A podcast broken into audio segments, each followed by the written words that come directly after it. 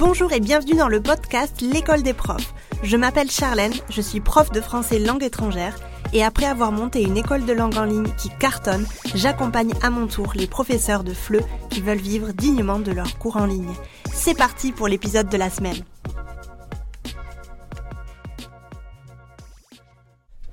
Dans cet épisode, je vais te donner des pistes pour enfin pouvoir choisir ton élève idéal. Il y a souvent, euh, je reçois souvent des questions qui me demandent mais comment est-ce que je peux choisir mon élève idéal?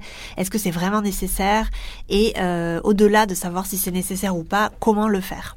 Je tiens à m'excuser parce que dans cet épisode, tu vas entendre un petit peu ma voix malade. Je suis pas au top de ma forme et je parle beaucoup du nez. Donc j'espère que même si euh, je suis un peu malade, cet épisode sera quand même agréable à écouter. voilà, c'est dit. Alors, comment choisir ton élève idéal? Déjà, on va parler du pourquoi.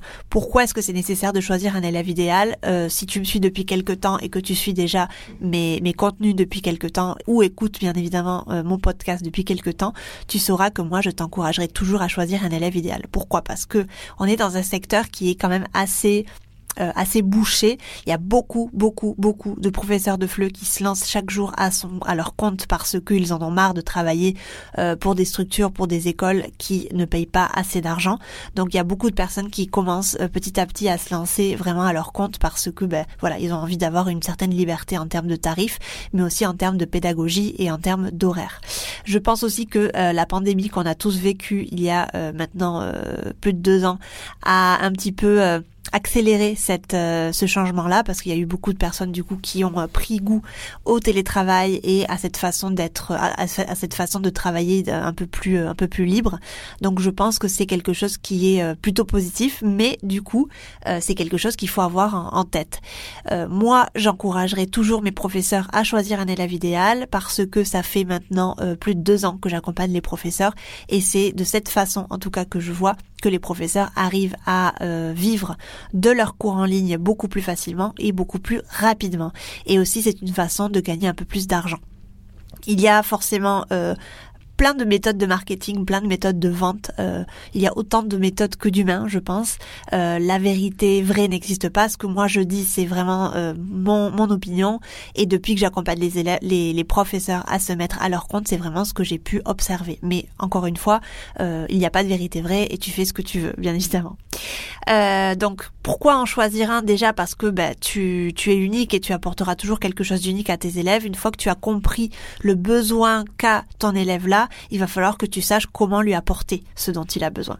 Tu n'as pas forcément besoin de trouver un élève idéal trop original, euh, mais tout d'abord, il va falloir que tu fasses le point sur les élèves avec qui tu aimes travailler.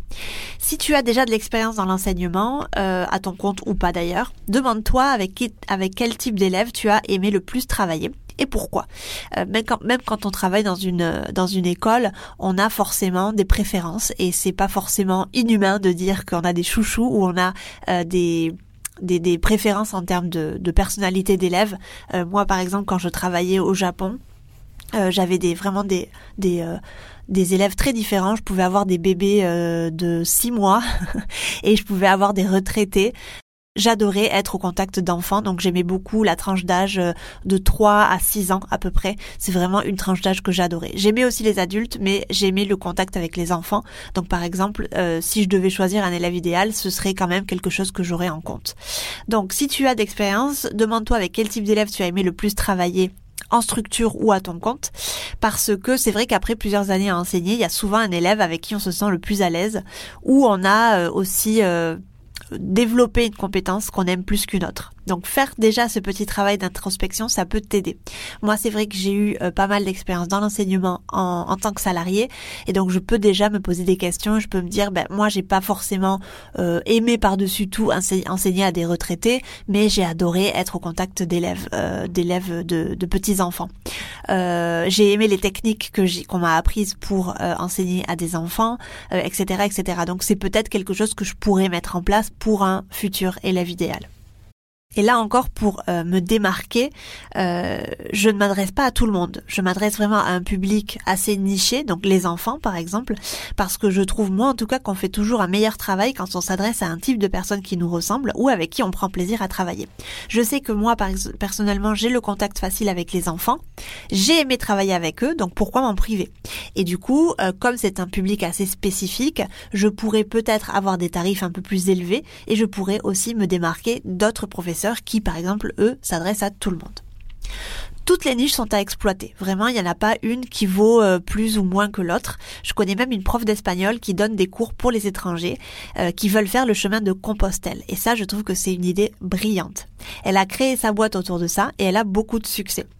Pourquoi? Parce qu'elle connaît très bien son élève idéal, elle sait qu'il a environ une cinquantaine d'années, elle connaît ses passe-temps, elle connaît ses besoins, et elle propose aussi en fait des sorties pendant le chemin de Compostelle, pendant lesquelles il parle espagnol. Euh, il n'utilise absolument pas de manuel ni de papier de crayon, il parle seulement espagnol, et elle a aussi une formation en ligne que suivent ses élèves qui englobe le nécessaire pour se sentir bien et en sécurité pendant le chemin de Compostelle. Par exemple, comme euh, le vocabulaire pour réserver une chambre dans une auberge, parce que c'est quelque chose qui est assez réel. Euh, le vocabulaire pour aller chez le médecin en cas de blessure, parce que quand on marche une vingtaine de kilomètres par jour, il y a des possibilités euh, de, de se blesser euh, du vocabulaire pour commander quelque chose au resto parce qu'il faut bien manger quand même. et dans sa formation, il y a même des recettes de plats typiques espagnols pour que ses clients puissent reproduire une fois rentrés chez eux, euh, par exemple la traditionnelle tortilla de patatas. Donc c'est vraiment très intéressant et là tu vois que c'est une niche quand même qui est assez spécifique et elle n'est euh, ni euh, ni meilleure ni pire que la tienne, c'est juste une niche qui a été exploitée et je trouve une niche brillante en tout cas. Est-ce que tu penses que cette prof est présente sur Instagram? Est-ce que tu penses que en ayant choisi cet élève idéal du cinquantaine d'années, est-ce que tu penses qu'elle doit avoir euh, forcément son, son compte Instagram? Et la réponse est non. Elle s'est fait connaître par ses prospects via son blog, parce que les personnes de cet âge-là cherchent souvent des infos sur Internet et ont encore cette habitude de trouver des informations dans des blogs. Tu dois choisir ton réseau social en fonction de ton élève idéal et pas en fonction de celui que tu préfères. Ça, c'est une erreur que je vois très souvent.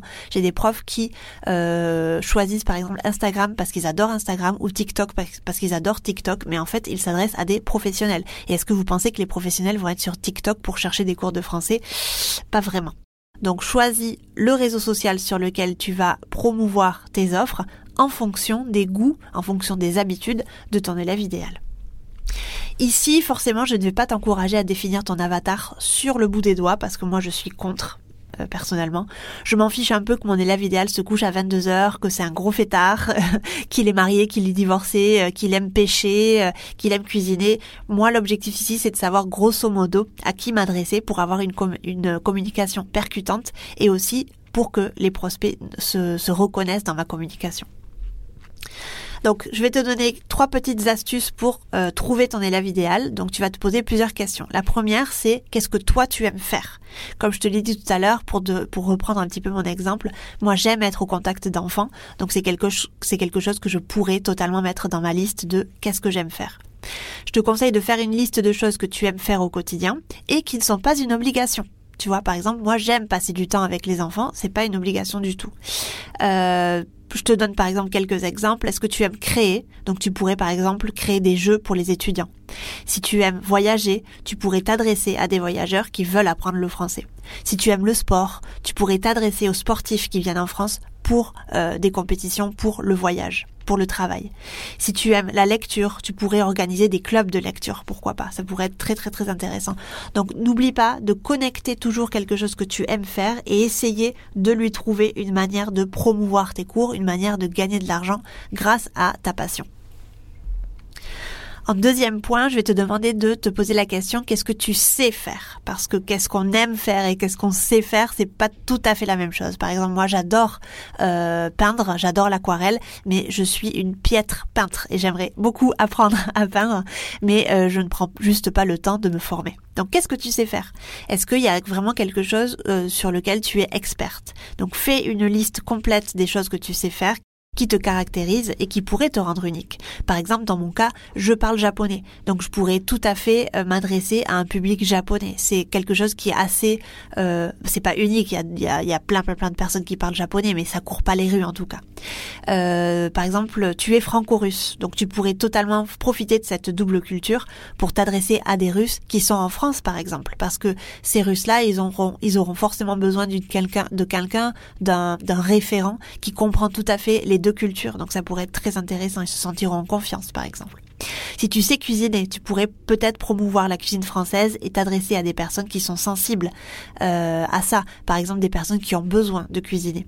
Je te donne un petit exemple, mais moi, euh, quand je suis arrivée au Japon, j'avais très envie d'apprendre la cuisine japonaise et j'avais très envie euh, de de, de, surprendre un peu les gens autour de moi. Et donc, euh, j'ai cherché sur Internet comment faire des cours de cuisine ou comment apprendre les, les, les basiques de la cuisine japonaise. Malheureusement, à ce moment-là, je n'avais pas le niveau nécessaire en japonais, donc j'ai cherché en, en, anglais ou en français, mais ça pourrait être totalement, totalement une, une super idée. Il y a beaucoup de femmes japonaises qui déménagent en France euh, pour le travail du mari, c'est une vérité. Et donc ces personnes-là ont besoin d'apprendre par exemple le français et euh, ce serait super agréable de l'apprendre via la cuisine, n'est-ce pas?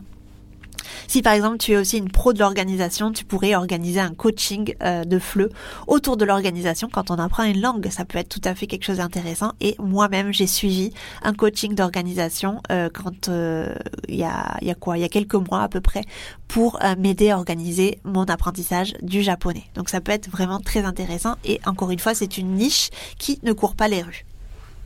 En troisième petit point, je voudrais te demander de réfléchir avec qui tu veux passer du temps chaque jour, avec qui tu aimes passer du temps chaque jour. Comme je te l'ai dit tout à l'heure, par exemple, moi j'aime passer du temps avec les enfants, donc ça peut être carrément euh, intéressant de lier l'utile à l'agréable, n'est-ce pas? Un exemple, j'aime être en contact avec les Japonais et leur culture, donc je pourrais tout à fait utiliser euh, cette niche-là pour euh, me mettre à mon compte. Pourquoi est-ce que ces Japonais-là me, me choisiraient? Parce que je connais leur code, je connais leur culture et leur langue et ça les rassure.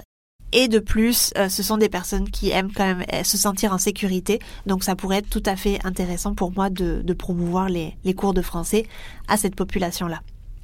Dernière petite question bonus, euh, mais qui a du coup son importance, c'est est-ce que cette niche peut te faire vivre? Parce que c'est quand même, euh, j'ai envie de dire, le point numéro un. Hein. On ne veut pas se lancer à notre compte si on va pas gagner d'argent, n'est-ce pas? Donc à toi de faire un petit peu ta recherche. En premier point, du coup, je récapitule. Qu'est-ce que tu aimes faire? Fais une liste de toutes les choses que tu aimes faire au quotidien et qui ne sont pas une obligation. En deuxième point, qu'est-ce que tu sais faire?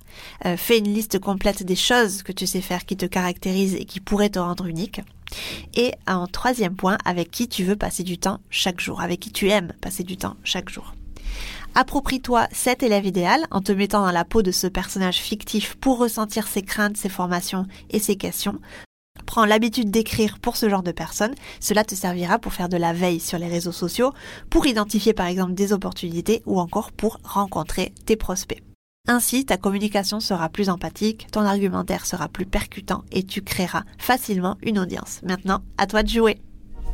Et puis si tu veux aller plus loin, je t'invite à télécharger mon e-book gratuit sur 5 étapes pour vivre dignement de tes cours de FLE en ligne et doubler ton chiffre d'affaires. Tu trouveras le lien dans la description de cet épisode.